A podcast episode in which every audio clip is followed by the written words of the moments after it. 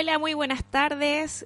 Iniciamos un nuevo episodio de Somos Mujeres Extremas. Hoy tenemos como invitada nuestra querida Pato Brewer, la Patricia Brewer que se vino desde Argentina a subir montañas chilenas y ya lleva varios años acá, destacada montañista, trail runner y además una gran impulsora del movimiento de mujeres a la cumbre. Así que les dejo con ustedes a la Pato. Bueno, acaban de escuchar a Dani Navarrete, la especialista en levantarse a las 4 de la mañana para ir a correr. Bueno, además de mega coach, entrenadora, es conductora. No, si las hace todas. y, y modelo también.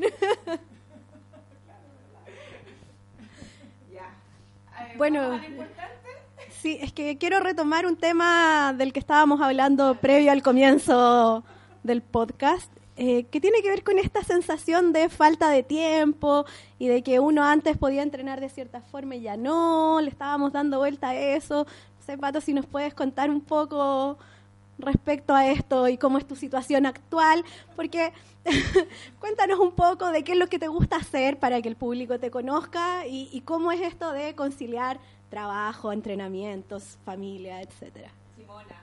Simona, sí, sí. Mamá. la pobre. Bueno, tiene como dos meses y ya tiene como 500 kilómetros acumulados mínimo. Veterinario me dio el ok. Ah, ya. Casi cinco, casi cinco también. Sí. Bueno, Pato, aparte de, de todo lo motivada que eres para entrenar, para ir a la montaña, eh, que te mudaste al lado de la montaña para poder estar más en la montaña, eh, tú invitas mucha gente a participar de la montaña, a conocer la montaña, a acercarse. Y en esto estás en un proyecto que se llama Mujeres a la Cumbre y que en verdad eh, sería súper interesante que nos contaras en qué están, cómo se formó, eh, qué están haciendo, qué hicieron, qué van a hacer. Bueno, eh, Mujeres a la Cumbre es un emprendimiento que iniciamos con dos amigas eh, de Mendoza. Yo vengo de Mendoza y bueno, y toda mi, mi- escuela de montaña viene de ahí, claramente. Y mm, esto surgió corriendo en el cerro. Estábamos, bueno, en realidad Poppy y Belén, que son las que iniciaron e impulsaron Mujeres a la Cumbre, y después yo me sumé eh, al, al proyecto y también para impulsarlo acá en Chile y para impulsarlo en, en todos lados, ojalá. Pero mm, bueno, inició en el cerro, corriendo con, con una amistad, y el objetivo principal de Mujeres a la Cumbre es poder acercar la montaña a las mujeres eh, que no se animen a ir por su cuenta, que no se animen a ir solas. Y no solo es, eh, es acercar la montaña a las mujeres, sino también ofrecer una propuesta diferente, hacer, eh, acercarlas a lugares diferentes, a culturas diferentes y con una propuesta integral, donde no solo el objetivo es llegar a una cumbre, que a lo mejor no necesariamente vamos a llegar a una cumbre, sí a un hito, pero sí el objetivo es conectarse con uno mismo, con la naturaleza, con otros y trabajar otras propuestas integrales. Siempre en nuestras salidas nos acompaña o Fafa o Rebeca, que son dos mujeres que, que se prepararon eh, a nivel psicológico y humanístico para poder hacer ciertas dinámicas y ciertas reflexiones con las mujeres y con los grupos que nos acompañan. Y la verdad que salen cosas lindísimas, también por el solo hecho de estar con mujeres y a- acompañándonos y conteniéndonos. Eh, ¿Qué hicimos? Eh, so- es muy nuevito Mujeres a la Cumbre. Iniciamos el año pasado con una propuesta de Mujeres al Kili, de llevar un grupo de mujeres al Kilimanjaro, el techo de África, en Tanzania. Estuvo lindísimo. Éramos un grupo de 23 mujeres, de, mm, principalmente de Mendoza, de Buenos Aires y bueno, y también acá de Chile y unas francesas que se nos sumaron. Y mm, estuvo lindísimo porque nuestra, nuestra propuesta también es, una vez que vamos a un lugar, es conectarnos con la cultura local y conectarnos con las mujeres eh, de, de, esos lugares y ofrecer oportunidades de trabajo y, y poder conocerlas más. De hecho, bueno, en, en el Parque Nacional Kilimanjaro, hace muy poquito la mujer empezó a trabajar en el parque junto con los guías y con los asistentes de montaña como guías y como asistentes. Eh, inicialmente comenzaron más que nada como porteadoras y bueno, y hoy por hoy ya son guías y asistentes y nosotros pedimos exclusivamente que nuestro grupo que nos acompañaran estuviese integrado también por mujeres y la verdad que nos acompañaron como, como seis mujeres eh, que algunas fueron asistentes de guías, otras porteadoras. Y la verdad que fue muy fuerte para nosotras y para todo el grupo poder compartir ese caminar con ellas. Y para ellas también fue muy fuerte porque nos decían que era la primera vez que iban con un grupo de mujeres solas y un, grupo tan grande. Entonces lo que compartimos con ellas en todos esos siete días que estuvimos en la montaña fue increíble. Y para muchas de ellas incluso era la primera vez que iban a la cumbre del Kilimanjaro. Entonces, bueno, vivimos un montón de, de, emociones y de, de, movilizaciones juntas que estuvo súper lindo. De hecho, seguimos en contacto con ellas. Ahora este año vamos a volver en septiembre, 16 de septiembre, y, la idea cada vez que volvamos es empezar a ofrecer cosas diferentes. Eh, nuestro objetivo principal es, ojalá ya con más tiempo, poder hacer algún trabajo de capacitación, sobre todo de conducción. No solo capacitación en lo técnico, que eso muchas lo tienen, pero sí más que nada en conducción de grupo, de liderazgo, que sobre todo por la cultura que ellas tienen, esa parte es, una pata bien floja. Y también este año nos vamos a, em, a Bolivia, ahora tenemos dos expediciones, el primero de julio y el 8 de julio, eh, con las cholitas escaladoras, Mujeres a la Paz. Nos vamos. Sí, eso, va a ser increíble porque con las cholitas estuvimos en enero en Aconcagua, las conocimos personalmente y ahora nos vamos con tres de ellas a, al Condoriri. Va a estar súper lindo, son increíbles, sí. Sí, sí.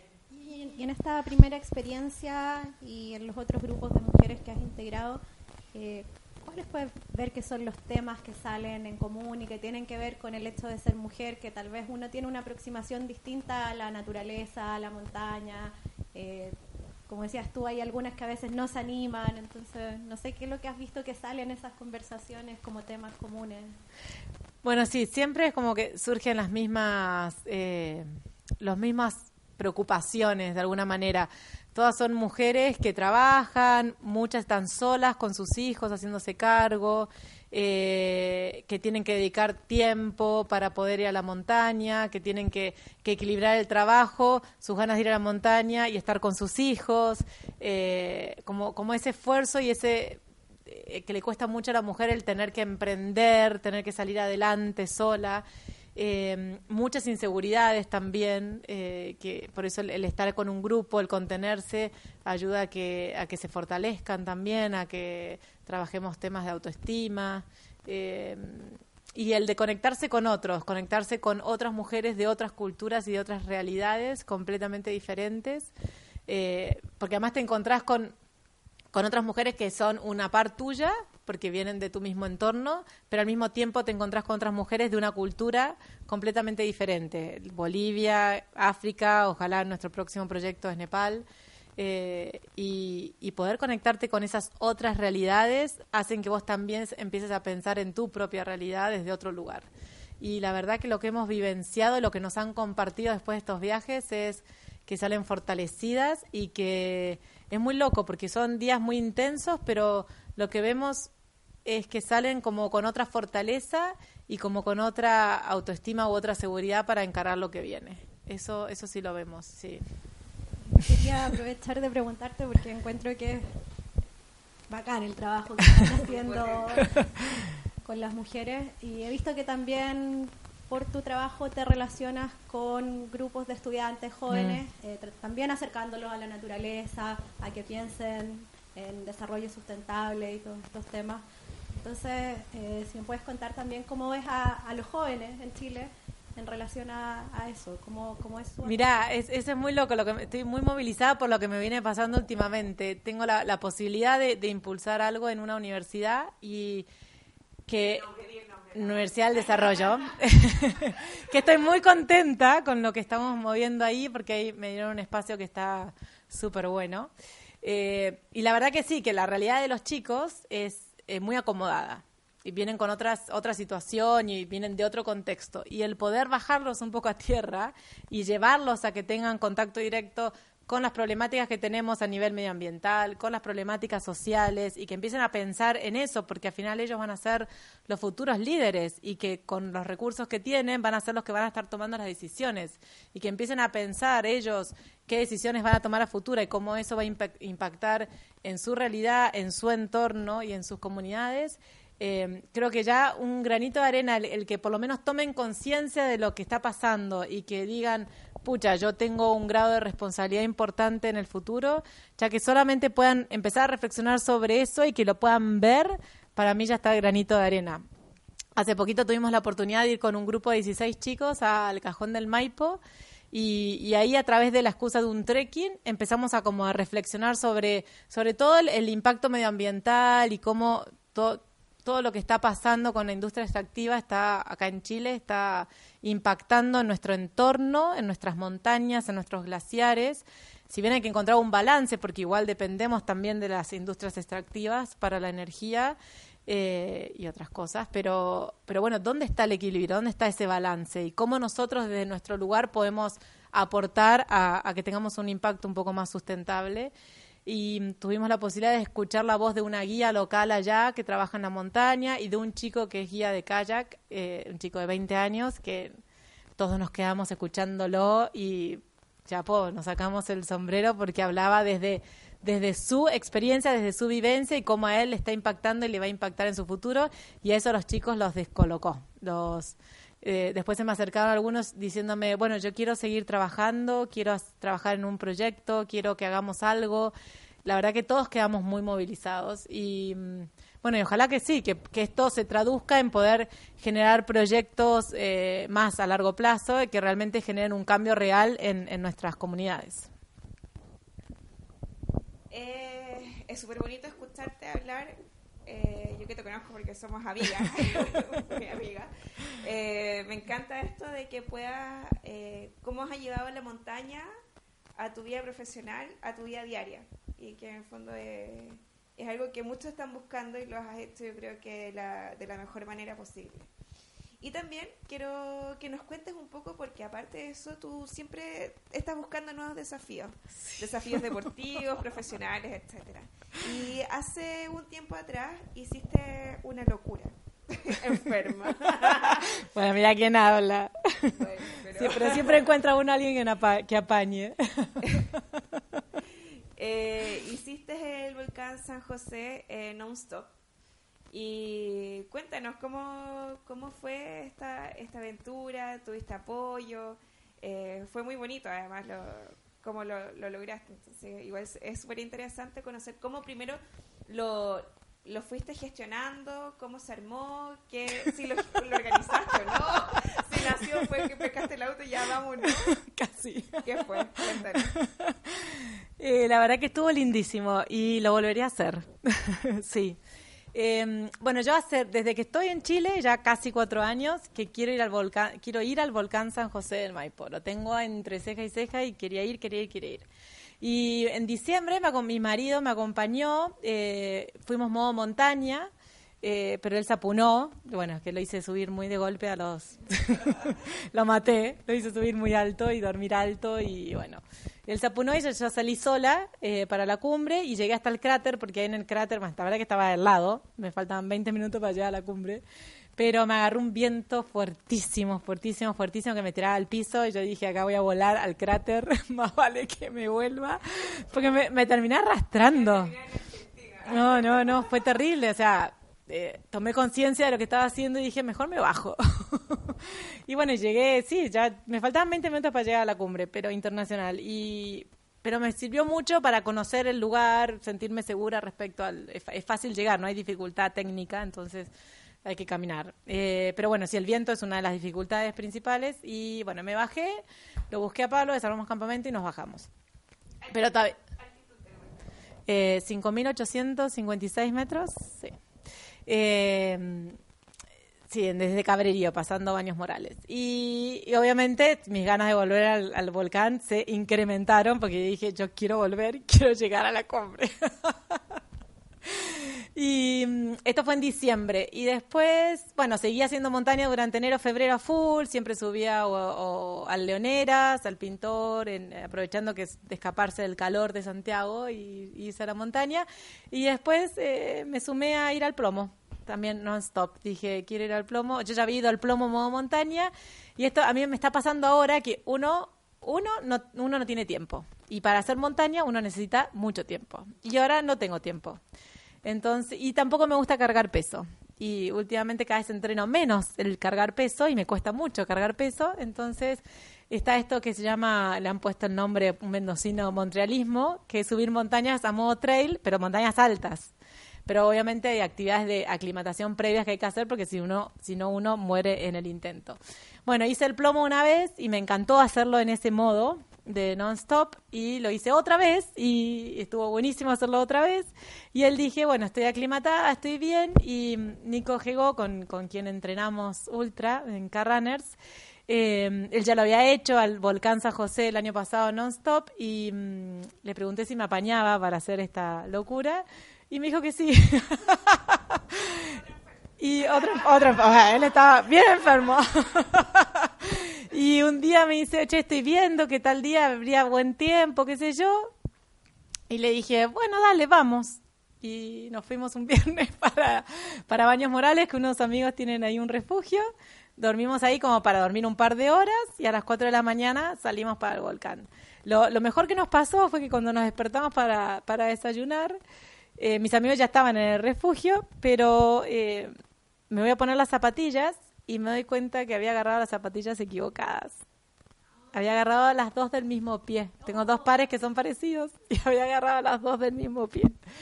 Así que tuve que subir a despertar a mi amiga y preguntarle si ella tenía zapatillas, mi amiga Zoe, para ir y rezar que además me quedasen bien, porque estaba en baños morales. Bueno, la desperté, pobre, eh, fue a traerme sus zapatillas esportivas. Me las pruebo y me quedaban justitas, justitas, justitas. O sea, no había margen de nada. Y dije, vamos. Nico ya estaba remangándose para irse a dormir de nuevo. Y fuimos con las zapatillas de Zoe. Fui bárbaro. Ni, una ampolla. Nada. o sea, tenía que ser. tenía que ser. Así que salimos para Cabrerío, dejamos el auto en Cabrerío y empezamos a andar. Y ahí el Seba Hurtado también ese día iba a hacer su locura, ese es otro loco lindo.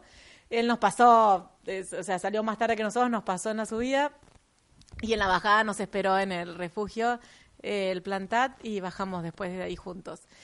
La verdad que estuvo lindísimo del tiempo, bueno, además que nos, nos super acompañó y te vas cruzando con gente en el camino, que además era una fecha que, que había mucha, mucha no, pero había gente yendo a la cumbre, bajando a la cumbre.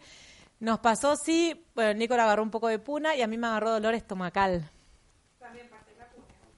No sé si para las cosas femeninas o qué, pero...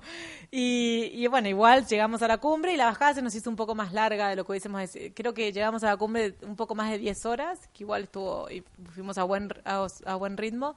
Y la bajada sí se nos hizo un poco larga, estuvo lindo que Seba nos haya esperado en el, en el refugio porque ahí es como que nos... Ya te encontrás con gente, te animás, nos quedamos charlando un rato con gente del refugio y ya bajamos para, para Cabrerío. Pero la verdad que lo súper disfruté estuvo lindísimo y ahora lo miro a distancia y digo, lo volvería a hacer. Sí. No sé si sola, yo igual esas cosas siempre me gusta hacerlas con alguien más. Eh, sola igual es, es otro, otro desafío.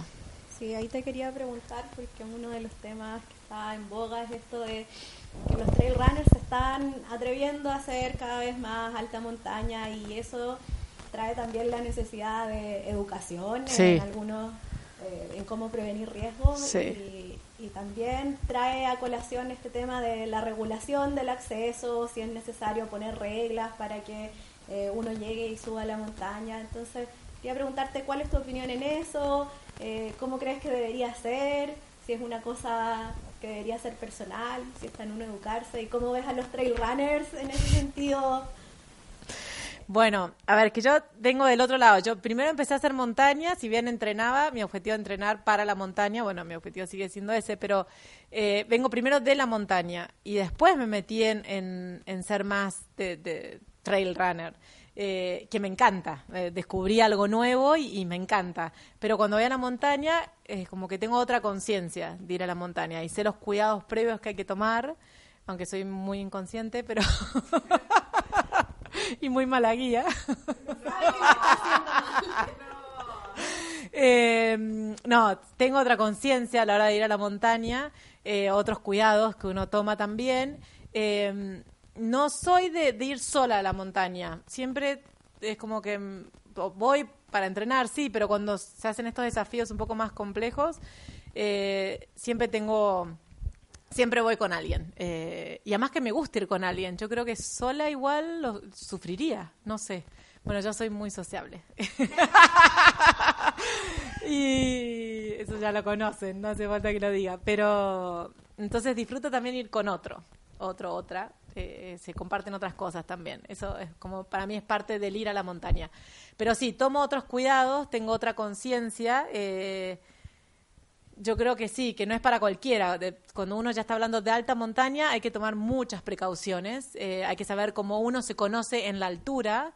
Eh, yo sé que aclimato bien en altura, pero tomo mis precauciones de ir antes a aclimatar cuando, dependiendo qué desafío uno va a hacer. Entonces, también hay que hidratar, también hay que, bueno, saber conocerse, conocerse en altura. Entonces, creo que igual es progresivo. Uno va tomando ciertos desafíos habiendo hecho otras cosas, preparándose antes.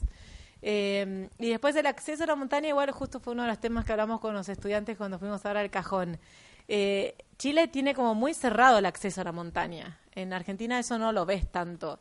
Pucha, acá es como complicado también. Uno va encontrándole la vuelta a medida que va entrando en los circuitos, pero eh, acá encuentro, me parece bien que haya parques que preserven y cuiden el entorno porque lo necesitamos, sobre todo con toda la extracción que hay pero que también a uno como montanista igual le cuesta mucho a veces acceder a ciertos pasos de montaña. Bueno, el envase de yeso, que no sé, te, te cobran ocho mil para entrar, si quieres ir al Marmolejos o a ese valle o al, al Peuquenes, al digo, esas cosas igual, pucha, son como muchos obstáculos. Entonces, eh, otra vez hay como que encontrar el balance porque tampoco está bien que nos cierren todos los accesos a, a la montaña, que es de todos, finalmente. es delicado, sí eh, ya que tú también trabajas con, jóvenes, eh, ¿cuáles crees que deberían ser las iniciativas, pensándolo desde el nivel de políticas públicas, a lo que podemos hacer en tal vez ámbitos como las universidades, en términos de educar para promover el ir a la montaña de manera responsable, claro, pero pensándolo también eh, desde la infancia, porque sabemos que en Chile los niveles de sedentarismo son altos, los niveles de cultura de montaña también eh, son muy bajos, entonces, ¿qué se te ocurre que, podríamos hacer? Ah, muchas cosas. Yo gestiono innovación, pero no hago innovación. El otro día le decía a mi jefe, él es el director de innovación, y le digo, bueno, yo gestiono, pero no. No, bueno, pero justo el otro día una profe, la directora de ingeniería, me decía que había estado con un grupo de estudiantes ahí trabajando por otro desafío, no conectado con la montaña, pero que se había dado cuenta del sedentarismo de los, de los estudiantes y que quería llevarlos a hacer actividades de montaña. Y mm, que hagamos un trekking, que armemos algo. Bueno, obviamente feliz de armar algo, pero, pero sí, es, es verdad que, que hay en Chile sobre todo... Eh, eh, mucho sedentarismo y los, todos los juegos en, en la Play y todo. Me, da gracia cuando iniciamos e, esta actividad con los chicos para ir al cajón. Eh, una de las primeras preguntas que le hicimos es la qué expectativas tenían ellos respecto a la actividad que íbamos a hacer y por qué la habían elegido. Y que, si alguno tenía vinculación con la montaña o algo. Y la mayoría no tenía y, no tenía mucho deporte. Sí había unas que, así, que practicaba kayak que estaba directamente vinculada, pero lo otro era justamente para conocer algo nuevo. Eh, se pueden, a ver, por suerte hay profesionales como Dani Navarrete que pueden proponer actividades para hacer con estudiantes. En la universidad en la que yo estoy, bueno, tienen un mega gimnasio y tienen ciertas actividades que promueven para hacer caminatas o algunas salidas, pero la verdad que estaría buenísimo el poder empezar a trabajar o con juntas vecinales o con municipalidades, con universidades para empezar a generar estas salidas, a empezar con pequeños trekkings. Nosotros bueno, volviendo a lo de las mujeres, la vez pasada hicimos una actividad gratuita para, para ir con un grupo de mujeres al Mirador de Cóndores y que incluso algunas mujeres de, la universidad vinieron. Que es una actividad como muy, muy simple, pero que igual te implica que ya das un primer paso para conectarte con la montaña. Entonces, creo que empezar a promover más de este tipo de actividades está bueno para, para movilizar y, y, prender el, interés. Eh, bueno, la Cari eh, está llevando con sus estudiantes de, del colegio Sí, empezar a llevarlos a la montaña y acá cerca, acá al lado. A mí me llama mucho la atención, por, ejemplo, por lo menos con estos chicos que habíamos ido al cajón, que no la mayoría nunca había ido al cajón. cuando lo tienen al lado de Santiago. Y se sorprendieron cuando hablábamos con la guía y la guía nos decía, bueno, porque acá en el cajón tenemos 761 glaciares, solo en el cajón del Maipo. Y mm, obviamente yo sé que es una gran fuente de glaciares, no sabía que eran tantos, pero los chicos no tenían idea de que tenían eso al lado de la casa, al lado de su casa. Entonces, eso me, me choqueó porque igual, para mí era, yo ya conocía Cajón del Maipo desde Mendoza.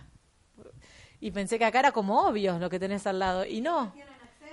Sí, al lado, en colectivo, en bus, llegás. Entonces, eh, sí, me, yo creo que, que hay que empezar a dar a conocer más lo que tenemos al lado de Santiago, sobre todo, bueno, nosotros vivimos acá, y lo que tenemos, cómo poder disfrutar de eso y cómo poder cuidarlo y conservarlo. La importancia que eso tiene. Puche, yo pensé que era mucho más obvio y no, no lo es. No, sí, eso me, me llamó mucho la atención. Sí, por ahí para nosotros que estamos metidos en el mundo eh, es más lógico, mm. pero para la mayoría de la gente siempre es guau cuando te ven en la montaña y están acá al lado. Y estás loca, te dicen. Pero en realidad es, bajar eso de que uno no está loco, que se puede. El otro día que iba al Vizcacha y eh, vi subir una familia con. Era el marido, la mujer. Eh, tres chiquitos que iban desde los cuatro años hasta los doce y un bebé de un año en la mochila y un cachorrito de dos meses. dije, eh, pero creo que eran extranjeros. sí. Probablemente.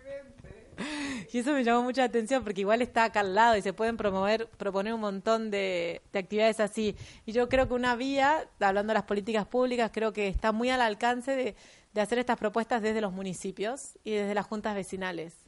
Eh, conocí una junta vecinal de Las Condes que tenían un profe que quería empezar a llevar a los chicos a, pero todavía no lo estaban haciendo. Pero si las municipalidades y las juntas vecinales pudieran tener apoyo para poder hacer estas actividades con sus con sus chicos sería un golazo. Sí. sí Oye, Pato, y bueno, y tú en este proceso de, transformación de desde la montaña, desde el montañismo al, al trail, ¿cómo ha sido? ¿Cómo ha sido el, el, ir más rápido, el ir más ligera, el empezar a competir? Oh, bueno, igual tuve mucha suerte. Eh, Sí, yo tuve acá un, gran mentor cuando eh, llegué a Chile, que fue Oscar Quirós. No, no conocía a nadie del entorno y yo solamente quería ir a correr, vivía cerca para ir al San Cristóbal y me iba a San Cristóbal a correr nomás, subir y bajar. Y de repente me conecté con Oscar y empezamos a salir con Oscar, que me empezó a hacer, bueno, un día hacíamos 17 kilómetros, otro día hacíamos 20 y lo odiaba con todo mi ser. Y bueno, y él me conectó con diferentes grupos que salían a correr al cerro, nos invitaba a su casa en Aculeo y salíamos así a correr al cerro. Y después me empezó a conectar con grupos de, de trail. Con, conocí a Paulo y a su grupo, y después conocí a Dani y a Carrunners. Y, y ahí empecé a conocer un mundo nuevo. a con Oscar hice mi primer carrera así como de trail en serio en Conguillío, que hicimos ahí, que fueron como 30 kilómetros y me acompañó toda la carrera y para mí fue wow, estuvo buenísimo. Y ahí fue, fue como mi, mi, iniciarme en, en, estas carreras de trail. Y después ya empecé a entrenar eh, con car runners y con Dani en serio. Y bueno, ahí ya fue un mundo completamente nuevo de, de, de, entrenar en serio y ver cómo progresás con un método y una disciplina, cómo se progresa impresionantemente. Y, y empezar a animarme a ir a algunas carreras. Yo no soy tan, de competir tanto en carreras, pero pucha, al final las usó como una forma de, ponerte hitos para, para poder entrenar. Es como que te, que te metes, te pones esa meta para entrenar para ese objetivo puntual. Yo lo hacía antes con la montaña. Bueno, quería ir a tal montaña, entonces entrenaba con ese objetivo. Ahora, es como no voy tanto a hacer cumbres, es ponerte una carrera linda de montaña para poder entrenar para esa carrera y además como excusa de conocer lugares nuevos de Chile eh, bueno, Latitud Sur organiza unas carreras lindísimas cerca de Santiago, bueno, y en el sur. Entonces, para mí, el poder ir con amigos, acercarme a lugares nuevos, también, ay, pucha, que fue lindo. El año pasado ya comenzaste a hacer carreras de ultradistancia. El, este, este viaje de la ultradistancia, ¿cómo ha sido? ¿Cómo, ¿Cómo te ha ido con la gestión de las carreras? ¿Cómo, cómo partió desde la desde la primera carrera que hiciste a no sé hasta Andes Marathon creo que fue la última. Sí. Ultra. Y porque es un mundo entonces cómo lo has vivido tú bueno mucho por aprender. Sí, mejoré, mejoré harto, pero por los coaches y la coach que tuve. Eh, sí, la, bueno, me fui a Cochrane, que ya ahí fui a 35, y después me fui a Navarino, y me salvó Dani en el camino con sus geles y su motivación. y después hice Andes Mountain Marathon este año, eh, que igual ahí lo disfruté mucho porque, mm, porque, porque era en montaña, era alta montaña, a mí me gustan ese tipo de carreras. Eh, yo estaba acostumbrada a estar muchas horas en la montaña, pero tal vez no tantos kilómetros. Y la alimentación es clave. Y estoy todavía aprendiendo cómo alimentarme en la montaña para poder rendir corriendo. Y bueno, y algo que me pasa, que me parece que me voy a dedicar solo a hacer verticales, es que soy muy mala bajando en la montaña. Entonces tengo que entrenarlo, pero igual soy mala. y soy muy buena subiendo. Creo que voy a ver si me engancho en algo vertical eh, para competir. No. Sí. Sí, sí, sí. porque creo que podemos a descender mejor. No, pero aprendí mucho, eh, me ayudó mucho entre el, entrenar con método y con disciplina me ayudó muchísimo con bueno, con Dani, Emma y, Nico me ayudaron mucho en ese entrenamiento y, la alimentación en carrera eh, también. Tengo mucho que aprender ahí, pero he mejorado viendo a mis a mis coaches cómo, cómo, cómo me, hay que alimentarse en, carrera. Eh, ahora me anoté en Putaendo 50, pero no sé si llego con el entrenamiento claramente. O pura cabeza, no sé, o pura cabeza. Eh, hemos hablado de algunos de los beneficios de correr. Mencionaste esto de lavado de cerebro, meditación en movimiento. Eh, ¿Hay algunas cosas que veas como más negativas tal vez, en las que te gustaría que pudiéramos como comunidad trabajar del trail running? Bueno, es, es un mundillo. Yo no me meto mucho en el mundillo. Eh, te recomendamos seguir así. Pero, eh, a ver, mm, bueno, a mí me gusta el, el tema del grupo ahora lo extraño mucho porque no estoy con tiempo para ir a entrenar con el grupo. Seba ya me va a retar. Nuestro jefe de entrenamiento, pero mm, Seba Carreta. Eh, pero, a ver, lo, bueno que tiene el trail es, es, es que uno genera comunidad porque entrena con otros y si bien igual cuando uno corre y compite en carreras es algo que uno hace de manera individual, eh, igual está la colaboración, la cooperación y el, desde el entrenamiento y, bueno, en la competencia si bien estás compitiendo, igual estás con otros que también te apoyás y te motivás. Yo por lo menos rescato eso de, no busco tanto el lado competitivo, que igual uno finalmente compite, pero busco más el lado de la cooperación y el de poder generar comunidad y estar con otros motivándote, empujándote, que al fin de cuentas es lo que te motiva para levantarte a las 6 de la mañana un sábado a entrenar. Eh, eso es lo que más me gusta del trail y el, que te permite acceder a, circuitos y a rutas que tal vez solo no vas o que no conoces. Eh, yo he conocido un montón de cosas lindas en Santiago y en estas montañas que si no hubiese sido por mi grupo de trail, claramente no hubiese hecho las travesías lindas eh, a las que me animé a hacer y, los lugares eh, insólitos que he conocido y que he accedido gracias a que vamos en grupo eh, con, con, rutas nuevas. Eh, eso me encanta, eso me fascina. El poder ir a acceder a la montaña, rutas que solo nosotros tal vez podemos ir, somos unos privilegiados. Y eso lo tiene el trail, porque uno puede ir rápido eh, y acceder solo a esas rutas, a, en medio de nuestras montañas. bueno, eso es, me encanta. Sí hay un montón de cosas que te quiero preguntar, pero se nos acaba el tiempo, así que vamos a la pregunta que es necesaria para cerrar. Eh, nos contaste de algunas de las expediciones, pero algún otro proyecto en carpeta, tal vez más a largo plazo, algo eh, que se pueda contar, claro, que, que te dé vueltas ahí, que quieres hacer a futuro eh, en el área deportiva. Bueno, hay muchas cosas, ¿no? Ahora que nos vamos con mujeres a la cumbre a Bolivia, eh, después de la expedición que hacemos con el grupo, me voy a quedar para hacer Huayna Potosí. Y como ya voy a estar aclimatada, la idea es ir al refugio, subir y bajar. sí. que iba a haber algo más. Siempre tiene que haber algo más, pero algo que me pasó muy lindo. sí, bueno, voy con guía igual, ahí sí, voy, voy, voy con guía, sí. Eh, no, que algo me pasó lindo es una chica chilena que vino con nosotros a, al Kili, que creo que fue una transformación muy linda para ella. Eh, viene con nosotros ahora a Bolivia y cuando se enteró que yo iba a ir al Guayna me dice, ay no, yo quiero ir con vos. Yo me voy a anotar al gimnasio, voy a entrenar y voy a ir con vos. Ya se anotó al gimnasio y va a venir conmigo. Y, y pucha, para mí eso fue súper importante fue muy lindo. Y mm, después, eh, no, tenemos algo así como una locura que nos gustaría hacer de ir por el Hito Pequenes a, para el Valle Argentino y salir para Arenales, todo eso. Yo lo hice bueno, fui a Pequenes y después hice el lado argentino, pero a caballo, eh, que pasas por el refugio Cruz, el Real de la Cruz y eso. No son tantos kilómetros, creo que son 60, pero poder hacer ese cruce desde Chile a Argentina y ir terminar en el otro valle, Arenales, eh, eso es algo que me gustaría hacer.